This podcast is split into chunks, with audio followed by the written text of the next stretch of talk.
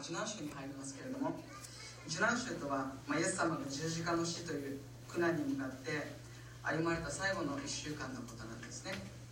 まあ、厳密厳密にというか、えー、実はイエス様の地上生涯自体が、まあ、もう受難なんですけれどもその最後の1週間のことを特に受難の1週間で受難週といって今今日からその受難週が始まっているんですね。で今週の金曜日が、まあ、イエス様が十字架につけられた日に当たります。来る金曜日ですね。でそしてその3日後の日曜日に、まあ、来週日曜日ですね。イエス様のイエス様が復活されたんですね、まあ、なので来週はイースターですけれども今日はあそのイースターの前にですねイエス様の受難のクライマックスであるイエス様の十字架。そしてそこで語られたイエス様の言葉に耳を傾けていきたいなというふうに思っています、まあ、なぜ、えー、今回ですねそれをしようかなというふうに考えたかというとやっぱり私たちの信仰の一番の土台はあのイエス様の十字架にあるな十字架にあるんです。そして復活にあるんです。ですからまあもちろん、えー、基本よくですね、えー、日曜日この受難週の最初はイエス様が最後にエルサレムに入場されたその日にあたるので、えー、そのところから、まあ、エルサレム入場のメッセージをよく語られるんですけれどもやっぱりイエス様の十字架あの十字架にとことん心を止めていきたいなというふうに本当に思わされるんですね。私たちの罪のためにイエス様が何をしてくださったのかどのように命を捧げてくださって今私たちが生かされまた許されているのかということにもう一度心止めてその恵みを受け取っていく時となっていったらいいなというふうに思っています。イエス様が十字架にかかられたのは先ほど語ったように金曜日なんですねでその前日にイエス様は弟子たちと最後の晩餐をします。そしてその後にゲッセの窓のそばに行ってイスカリオテのユダに裏切られイエス様は捕らえられてしまうんですね。イエス様は、まあ、不正な裁判によって有罪になりそして十字架刑が確定します。そしてイエス様は、まあ、十字架を背負いドクロと呼ばれる死刑台への道を歩んでいきます。このドクロって書いてあるんですけれどもこれはアラム語でゴルゴダ。またラテン語でカルバリというですね。なので、えー、ゴルゴダとかカルバリっていうのは同じことを言ってるんですね。ただ言葉が違うっていうだけなんですけれどもこのカルバリから英語ではカルバリっていうドクロのことをカルバリというんですね。カルバリーチャペルとか皆さん聞いたことあると思うんですけどもあれはもうドクロ教会っていう直せばまあそんな感じなんですけどもでもその本当にドクロ骸骨死の場所そこにイエス様が向かわれたということにものすごい意味があるんですね。イエス様の十字架イエス様は2人の犯罪人と共に十字架にかけられたんですね。でイエス様が真ん中そして2人の犯罪人が右に左に両方かけられるんですね。なので、えイエス様の十字架は1本。これ1本ですけれども 1本じゃなくて実は3本あのゴルゴダの丘には立っていたんですね。そして、まあ、その描写を描写というかそのイエス様の十字架の姿を思う時にこの罪のないお方が真ん中で貼り付けにされたんですね。それを見る時にイエス様がなんか一番悪いやつみたいな ポジションにあるんですけども、まあ、やっぱり罪人の全ての人の罪をイエス様があの場所で背負ってくださったんだなということを、まあ、ここで象徴しているんじゃないかなというふうに思うんですね。33節でローマ兵がイエス様を十字架につけたというふうに書かれているんですけれども実は十字架刑は本当に残酷な刑なんですね。でも聖書は割とさらっと書いてあるんですね。イエスは十字架につけられたという読み過ごしそうなところなんですけれどもこのイエス様が十字架にかかられたっていうことの中に深い何て言うんだろうな。神様の救いの大きさっていうのが現れていると思うんですね。十字架刑は犯罪人が十字の木の上に寝か仰向けに寝かされるんですね。そしてぶっとい釘で手首に手首を木に打ちつけられます。そして両足が揃えられてかかとの大きな骨の上に一本の釘を打ちつけます。その後であらかじめ掘ってあった穴に、まあ、十字架を差し入れるんですね、まあ、その時ですねこの十字架がまっすぐ垂直に立つんですけれどもその中に入った時に体中の全ての関節が外れ自分の全体重が両手の釘にかかり力痛が走ります。体は宙づりになって肺が圧迫されて息ができないので自分の体を持ち上げるたびに、まあ、こういうふうにですねこういうふうに持ち上げてですね。たびに、まあ、打ちつけられた釘に激痛が走っていくんですね。そしてどんどんどんどん体力がなくなっていって弱っていくんですね。そしてその悲惨な姿を晒し者にされて何日か後に死を迎える。これが十字架刑なんですね。ある人はこの十字架刑は人間が考えた人類史上最も残忍な刑だ。と言ってるんですね。まあ、普通ですね。人の罪のなんだ責任を、まあ、命をもって償う。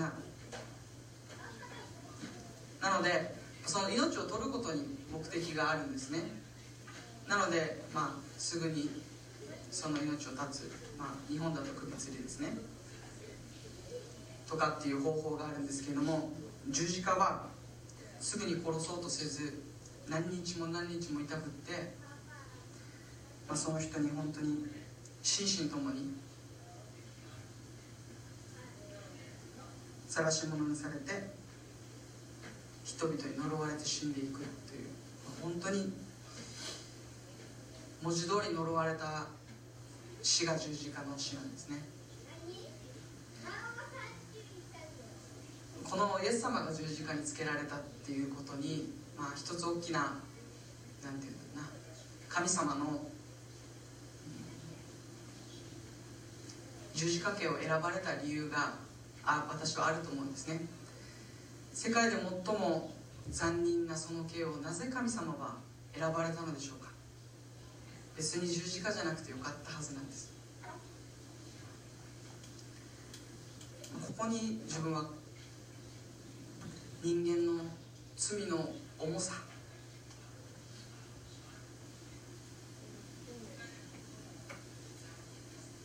それが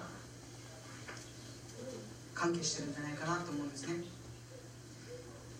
人はまあ自分の罪の重さっていうのを本当の意味では分かりきれないんですね。神様がこの罪をどんなに重く受け止めておられるのか。っていうことを人は分からないんです。人は本当に罪深いものですけれどもその罪の重さをイエス様は全部引き受けてくださるために最も残忍な方法によってその苦しみを引き受けられたんですね。全ての人を罪を全ての人の罪をあの十字架でイエス様は本当に最後の最後完全にその苦しみを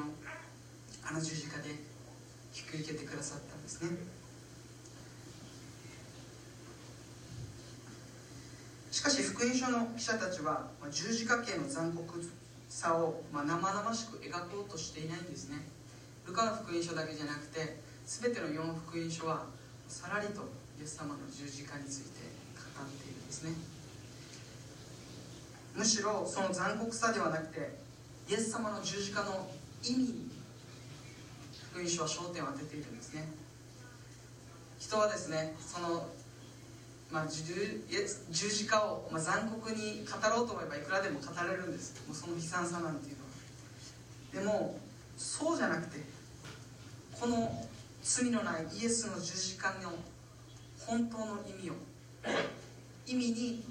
心を止めてほしい。そう思って福音書の記者たちはイエス様の十字架の残酷さではなくて福音書を見るとイエス様は何が福音書に語られているか書き残されているかというとイエス様が十字架で何を語られたのかということを聖書は書き記しているんですね。つまりイエス様があの十字架の上で語られた言葉一つ一つにその十字架の意味があるんだということなんですね、まあ、でもですね私も正直調べていく中でやっぱりこれは十字架系の残酷さそれはやっぱり人の罪の重さを表してると思ったので今日あえて分かち合わせてもらってるんですけれども。本来は私たちが引き受け引き受けるべきものだったんです。しかしイエス様は私たちの代わりに十字架にかかってその罪を全て飲み尽くしてください私たちを救い出してくださったんですね。このイエス様のイエス様は十字架の上で、ま、7つの言葉を語られるんですけれども今日はその最初の言葉だけを一緒に見ていきたいと思うんですね、え、その最初の言葉が書かれているのが34節です。お読みしますね。その時イエスはこう言われた。父よ彼らをお許しください。彼らは自分が何をしているのかが分かっていないのです。イエス様十字イエス様の十字架にかかられて最初に語られた言葉は呪いの言葉でもなくまた復讐の言葉でもなく自分を苦しめまたあざける人たちの罪の許しを父なる神に願う鳥なしの祈りをイエス様は一番最初に口にされたんですね、まあ、もしですね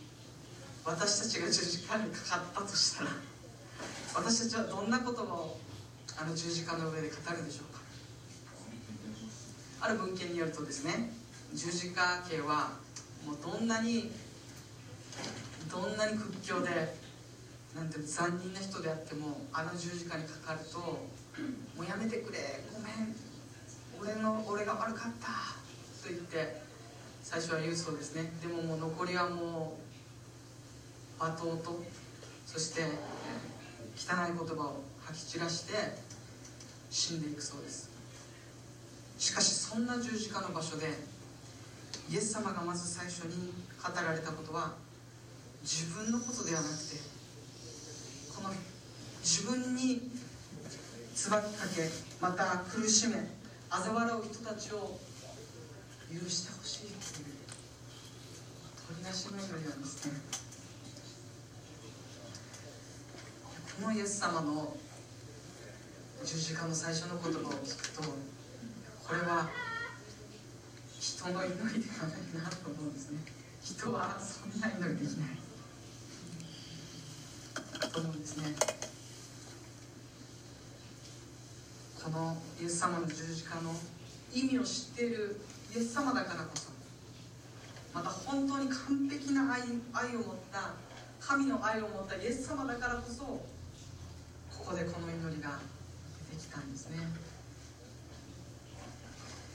今日の一つ目のポイントですね。苦難のしもべの予言です。イエス様のこの鳥なしの祈りは、ま、苦難のしもべの歌であるイザヤ書53章とっても有名な箇所ですね。イザヤ書53章はイエス様の受難つまり十字架と復活あ十字架と葬りを予言している。ところなんですけれどもこのイザヤ書53章の12節の後半の予言を一緒に見ていきたいと思います。一緒にお読みしましょう。せーの。彼が自分の命を死に明け渡し背いた者たちと共に数えられたからである。彼は多くの人の罪を背負い背いた者たちのために取りなしをする。ここにこの苦難のしもべ、まあ、神様のしもべですよね。神のしもべが神のしもべが苦難を自らその苦難を甘んじて引き受けていくっていうんですね。そしてその苦しみっていうのは、まあ、この苦難のしもべの罪の夢ではなくて背いた者たちの罪を背負うためだったそしてその苦難のしもべの苦しみが人々に癒しと解放を与えてそしてその苦難のしもべは背いた者たちのために取りなしをするんだというふうに予言されているんですね。そしてまさにイエス様は一番最初イエス様の口から出た最初の言葉は背いた者たちへの取りなしの言葉だったんですね。ここに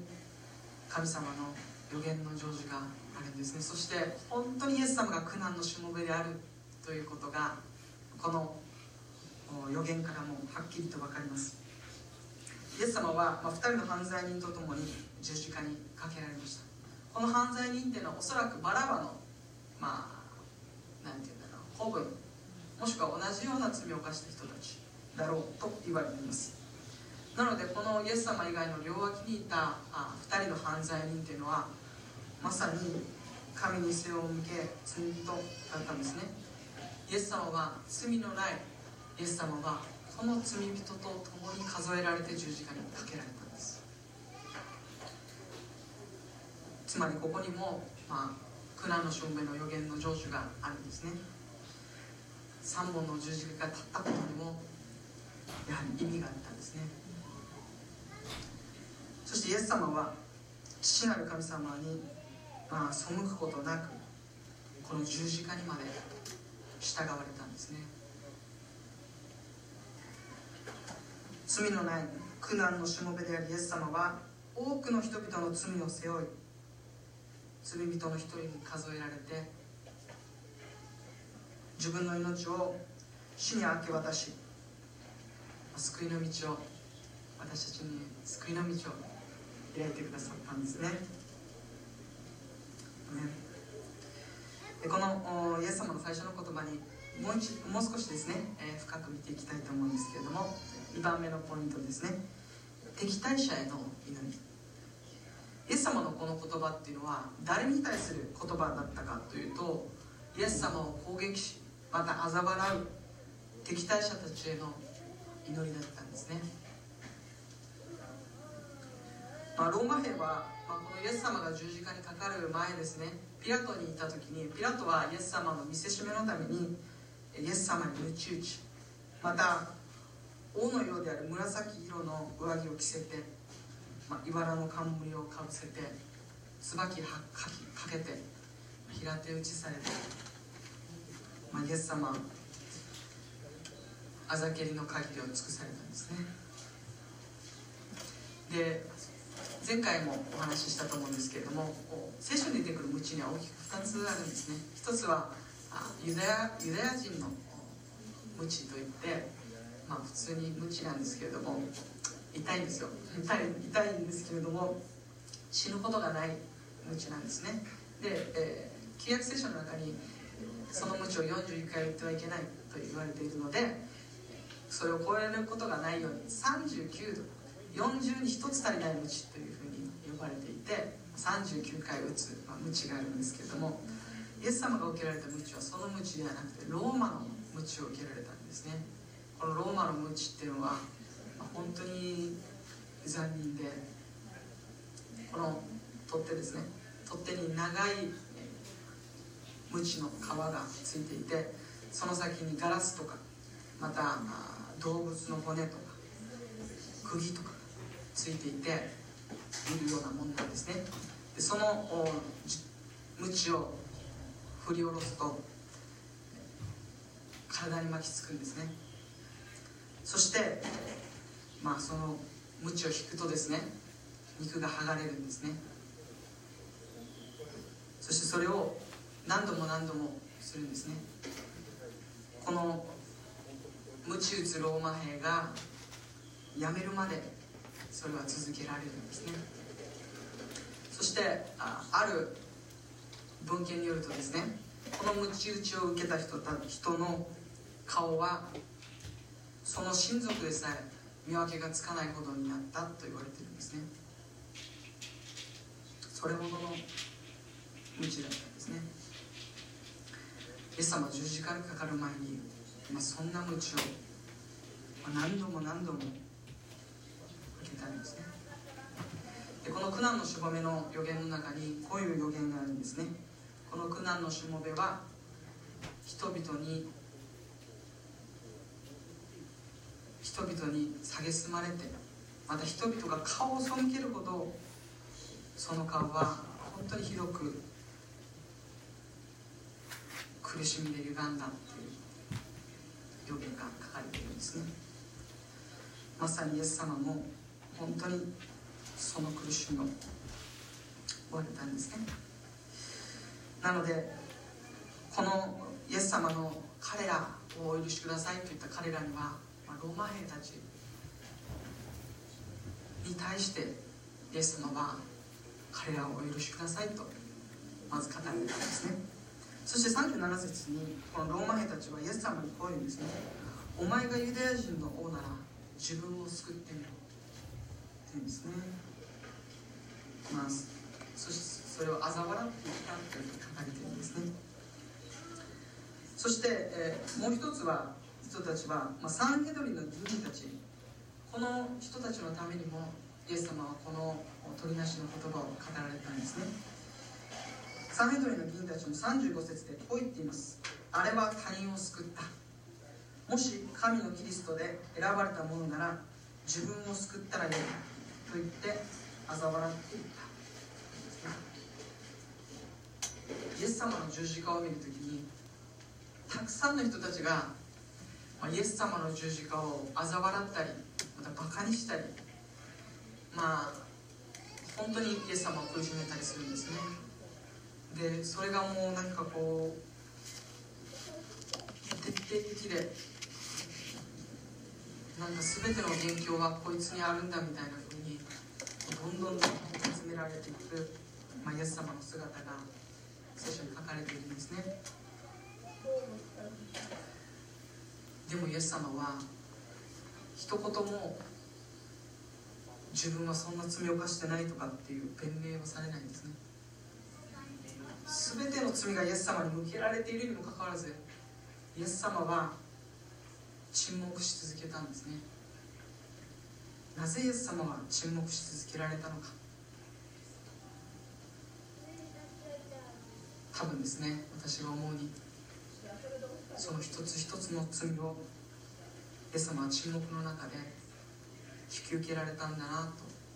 思うんですね。受け止められたんだと思うんです。そしてそれがあまりにも一つ一つが重いからイエス様は未然心でそれを受け止めていったんじゃないかなと思うんですね。ローマ兵と議員たちが求めていたことはイエス様の十字架から降りてくるという目に見える奇跡だったんですね。まあ降りてきた信じてやろうというような私もイエス様見えたら復活のイエス様見えたら信じてやろうと思ってた人なので私たちに言いたいこと分かるんですね。目に見える奇跡が分かるこうあのイエス様の目の前にマトマスもそうでしたよね。現れたらまあ信じてやってもいいかなみたいな感じなんですね。イエス様はまあ彼らが求めた十字架から降りるっていうことをその奇跡を、まあ、することができなかったと思いますか？もちろんイエス様神様ですから降りれたんですね。十字架から降り降りようと思降りれたんです。しかしイエス様はここで十字架から降りられなかったんですね。降りたくなかったんですね。もしここでですねイエス様が十字架から降りて自分を救ってみせたとします。例えばですよそんなことなかったんですけどもし仮にですねイエス様が自分その罪の罪を負うことをやめて十字架からもし降りたとしたら私たちの罪の許しそして救いはなかったんですね。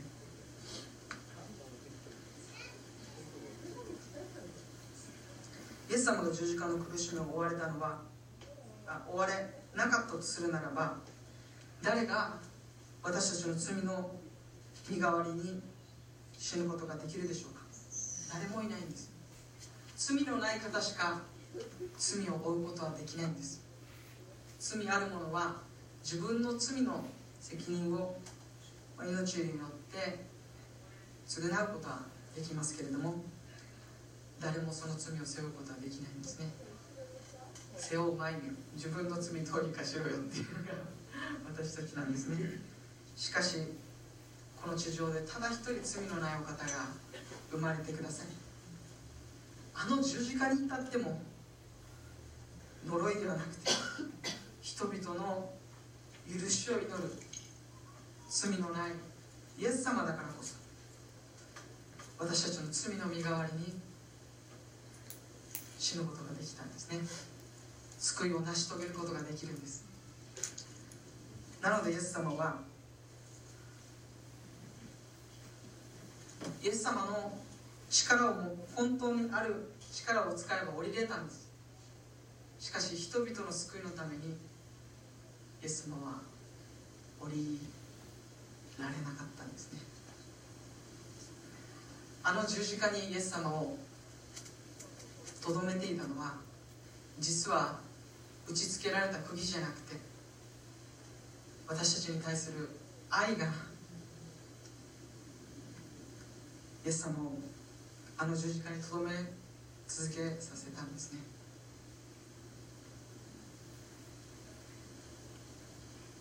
イエス様は自分を救わないことによって私たちを罪を背負い私たちの代わりに罪と死を本当に引き受けてくださって私たちを罪と死から救い出してくださったんですね。まさにこのイエス様の十字架っていうのはイエス様が語られたように一粒の麦が麦は地に落ちて死ななければ一粒のままです。しかし死ぬなら豊かな実を結びます。と語られたように私たちはイエス様の十字架の死によって豊かな実を結ぶものになったんですね。あのイエス様の十字架の死がなければあの一粒の麦が死ななければ多くの人の救いはなかったんですね。本当に感謝したいと思うんですね。あのイエス様の十字架がなければ私たちは今も罪と死の中で苦しんだままだったんですね。十字架にかけられたイエス様こそあざけった彼らが語ったように神のキリストで選ばれたものでありユダヤ人の真の王だったんです。そうだったんですイエス様彼らはあざけってそう言ったんですけども事実イエス様はそうだったんです。しかしそれは神様を恐れない彼らに隠されていたんですね。彼らは自分が罪人であること。また本当はどんなに愚かにし愚かなことをしているのかが分からなかったんですね。そして自分の罪の重さが分からないんですね。このイエス様の最初の言葉語られた人は誰だったかというと自分の罪がよくわからない。自分の罪の重さがよくわからない人たちに対してイエス様は父よ彼らをお許しください。彼らは自分が何をしているのかわからないのです。と祈られたんですね。私たちもイエス様に出会うまでそんなにそんなに罪の自分がとことん罪人だということがからなかったと思うんですね。しかしイエス様のあの十字架を信じてイエス様のあの十字架に出会った時にうわこんなに罪があるんだ。そしてその信仰生活の歩みの中でどんどんどんどんうわこんなにもだったんだと。もうどんどんどんどんそれが分かっていくんですね。でもどんどんどんどん分かれば分かるほど見上げたイエス様のあの救いがあどんなに大きかったんだ。とあ本当に全て許してくれたんだ。と分かっていくのが私たちの歩みだと思うんですね。イエス様の十字架を知っていく。その意味を本当に自分のものとして受け止めていく道はあのイエス様の十字架の残酷さを知る道じゃないんです。そうじゃなくて自分の罪深さを知っていく。それがイエス様の十字架を知っていく道なんですね。自分の罪が分からなければイエス様の救いの大きさが分かんないんですね。しかし私たちはいい意味でその罪を自分が本当に罪深いことを知ったんですね。そして知ったと同時に大きな許しがあることも同時に知ったんですね。うわこんなに許されたのかって自分はイエス様ともう一度出会った時に思いました。でも今今思うとあの俺が思っていたよりももっと自分の罪は深くてまたしつこくてその時は何度も自分を何て言うんだろうな叩きのめそうとするんですね。そして何度もその罪と戦っては敗北するんですね。しかしイエス様の十字架を見上げる時にただあの十字架によってああ許されているんだ。全部許されたんだ。完了したんだ。ということが分かった時にもうイエス様の今日もですね 父の涙を歌いながらああ本当だ。こんなに許されたんだ。独り子の命を捧げることに。こんなに愛されたんだ。こんなに自分の罪は燃えるようだったんだ。いや今も燃え続けているんだ。でもそんな私の罪をイエス様は命を懸けて許して追い尽くしてくださったんだ。と賛美しながらまたそのことを思い起こされてなんか自分の意思とは関係なく涙が溢れてくるんですね。ああやっぱこのイエス様の十字架すげえなこれがあるから今が自分がいるんだと。本当に改めて思わされたんですね。またこのイエス様の祈りは、あ、そこの2000年前のその場所その時その時その場所にいた人々のためだけに祈られた祈りじゃないんですね。さらに広いしさらに広い視野で見るとこの祈りは自分が何をしているのかわからない人々に対して祈られたことが分かるんですね。罪っていうのは自分が何をしているのか分からなくなっている。罪人の姿はそういう姿だと思うんですね。こう生きたい。こうしたいと思うけれどもそうできない自分たちが私たちはいるんですね。そういう自分に私たちは 直面していると思うんです。人を愛したい。この人を許したい。しかし全然愛がない自分に出会うんですね。許そうと思えば思うほど許せない自分に出会うんですね。いやあの人がああしたとかこうしたとか先に謝られたら許してやってもいいとかそういうふうに思ってしまうんですね。したいと思ってることをすることができない。それが罪人の姿なんです。しかしイエス様はそんな罪人である。私たちのために父を彼らをお許しください。彼らは自分が何をしているのかわからないのです。と祈られたんですね。まさにこのイエス様の祈りは自分が何をしているかわからない私たちのために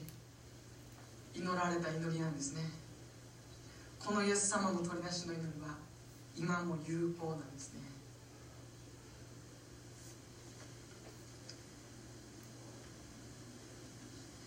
3番目に取りなしの祈りです。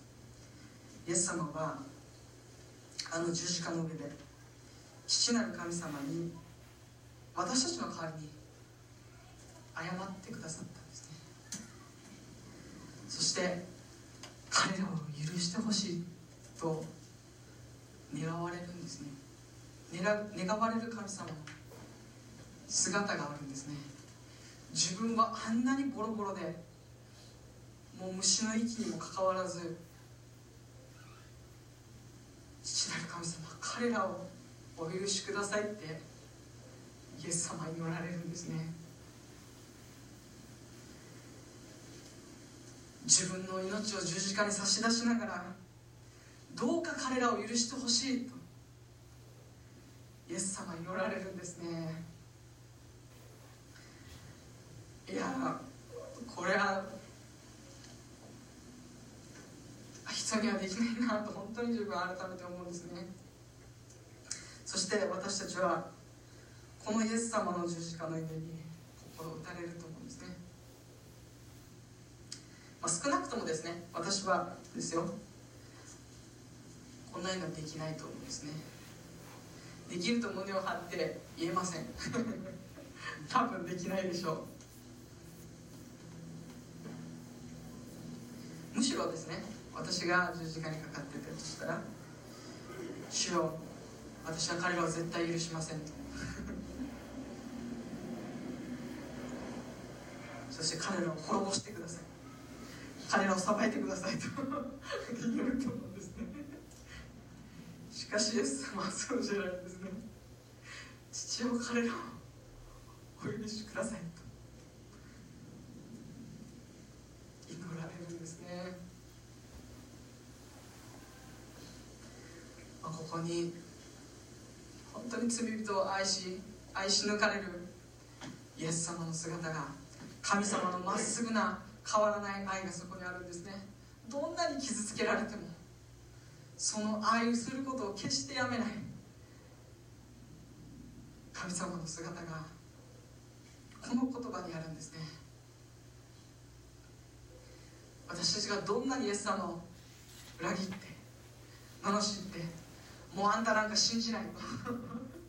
言ったとしても。彼らを彼女を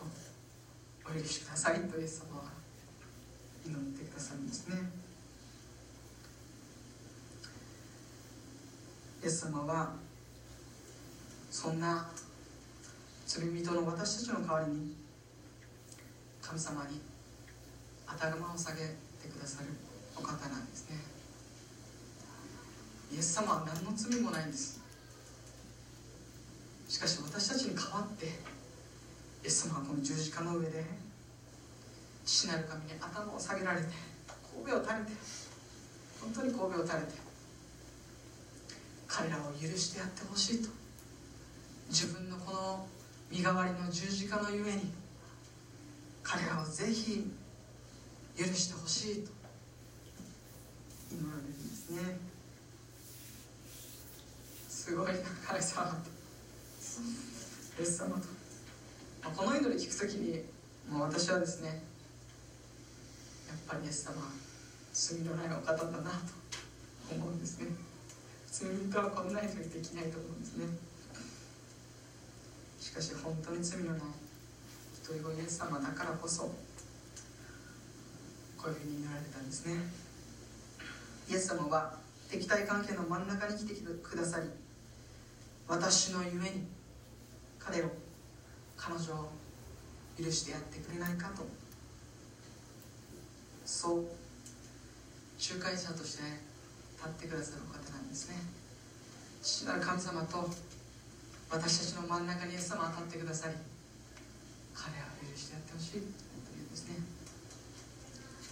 そして今私たちはイエス様を信じた私たちに対しても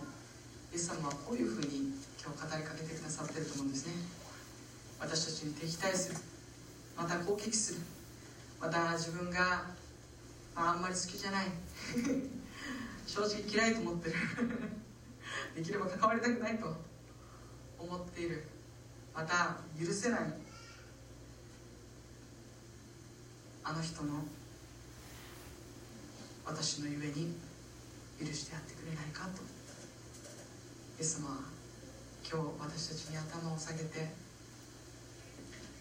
私たちが許してくれるように私たちが本当に許しの中を生きることができるように。イエス様は今日も私たちの敵対関係の真ん中に立ってくださるんですね。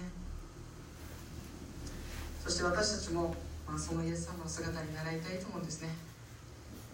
許されたものとして私たちも許すものでありたいなと。思うんですね。でもそれは自分の力ではできません。罪人はそんな祈りなんてできないんです。とことん許せないんです。しかし許せない私たちをイエス様は許してくださるんです今日。も謝れない私たちの代わりにイエス様は今日も父なる神に取りなして謝り続けてくださっているんです。そのイエス様の愛を受けた私たちも同じように本当に少しずつ許せるように怒りの心を手放すことができるように許さない決断ではなくて許すという決断をしていくことができるようにまた本当に謝るべきことを素直に謝ることができるように聖霊様が今日も私たちを作り変えてくださることを信じます。イエス様のこの十字架の最初の言葉はルカの福音書にルカが書き記したんですけれどもその続編である使徒の働き私たちは今公開で見てますよね。その公開の中にイエス様のこの鳥なしの祈りをした人物が書き記されています。それがステパノなんですね。一緒に見ていきましょう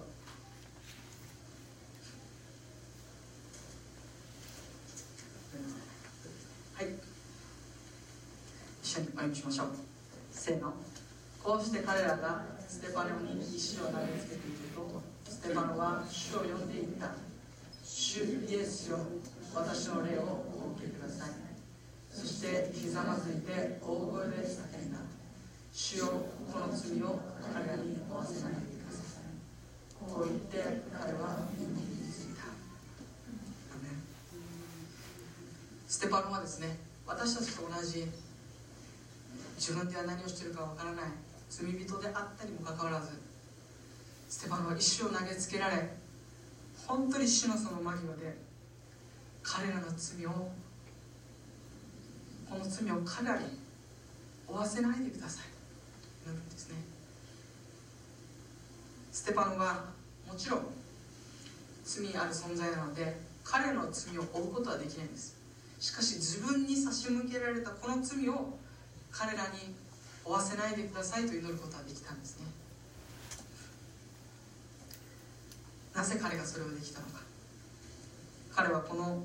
前の箇所に聖書はこう書いてるんですね。彼は精霊に満たされていたと書いてあるんですね。私たちもまたイエス様の祈りまたこのステパノの祈りに習うものでありたいなと思うんですね。なぜステパノがこの死の間際でこの祈りができたのか。それはステパノ自身がこの祈りが自分のための祈りだと信じていたからだと思うんですね。私たちの死の間際に最後に出る言葉は私たちの人生を貫いている言葉だと思うんですね。その人が最後に何を何をどんな言葉を残すかというのはその人が本当に何を大切にしていたのかということを表していると思うんですね。ステパノは最後の最後でイエス様のあの十字架を口にしたんですね。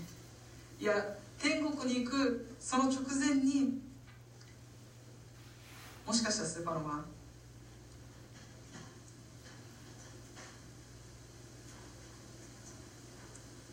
この地上で許さないということを持って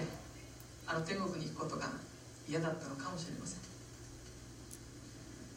もう私もそう思うんですね。天国に行く前には全ての人を許して天国に行きたいなと思うんですね。今はできないかもしれない。でも本当にイエス様のあのお見舞いに立つ前に最後の最後で本当に全ての人を許していや許させてもらってあのイエス様の前に行きたいなと、まあ、改めて思わされたんですね。イエス様の十字架は私たちの罪の身代わりの十字架だったんです。あの十字架は敗北の十字架ではなく贖いの十字架だったんですね。私たちの罪の贖いの十字架だったんです。イエス様は命がけで私たちの罪をあがない許し愛してくださったんですね。そのイエス様が今も私たちと共にいてくださるんです。だから私たちは本当はイエス様の愛を疑っちゃいけないんです。あの十字架であんなにも愛をはっきり示されたその愛を疑っちゃいけないんです。本でも私たちは自分が何したか分からないのでそして神様が見えなくなってしまうので疑ってしまうで。もイエス様のあの十字架を見上げ続ける時にああ今日も愛され許されてるんだ。私たちは今日もう一度ですねその救いの原点を受け取りたいと思いますねキリストから罪の許しの恵みを受けた者として私たちもまた許すものまた取りなすものへと変えられ続けたいと本当に心から思います。でもそれは自分の力ではできないことをとことん私たちは知っています。なので先生様どうぞ今日も私をあなたで満たしてください。一つ一つのその思いをあなたに手放していくことができるように手を開くことができるように助けてくださいと。そう祈りながら今週も歩んでいきたいと思うんですね。そういう許された本当に神様に全部許されたものとして私たちの周りからまた許し合う関係がその愛の関係が本当に溢れ流れていくこと。そしてこのヨギファミリーの愛する兄弟姉妹のうちにこの許しの恵みが本当に流れていくように心からそのことを願っています。そしてみんなが本当にイエス様のあの十字架を思う時にその恵みがここに流れることを私は信じています。一言お祈りします。愛する天のお父様あなたの皆を褒めたたえます。イエス様あなたは本当にたくさんの人々からあざけられバカにされ肉体的にも精神的にも本当に多くの苦しみを私たちの身代わりに引き受けてくださったこと心から感謝します。本来私たちが受けるべきはずだはずだった。その罪の責任をその罰を一人でたった一人であの十字架で全てを背負ってください。父に見捨てられてください。そのイエス様の十字架のゆえに私たちは今罪許され死の先に永遠の命の約束が与えられていることを感謝します。そしてイエス様に神様にもう二度と私たちは見捨てられることのない存在として私たちが切り分けられたことも心から感謝します。私たちは疑いやすくまた自分では何をしているのかわからなくなってしまいやすいものですけれども神様どうぞ私たちがあなたの御心の真ん中を許しの真ん中を歩んでいくことできますように。私たちもまた今日もあなたに許されながらまた許すものへと作り変えてくださることを信じます。どうか自分の非を素直に認めて先に謝れるものとしてください。イエス様の皆によって祈ります。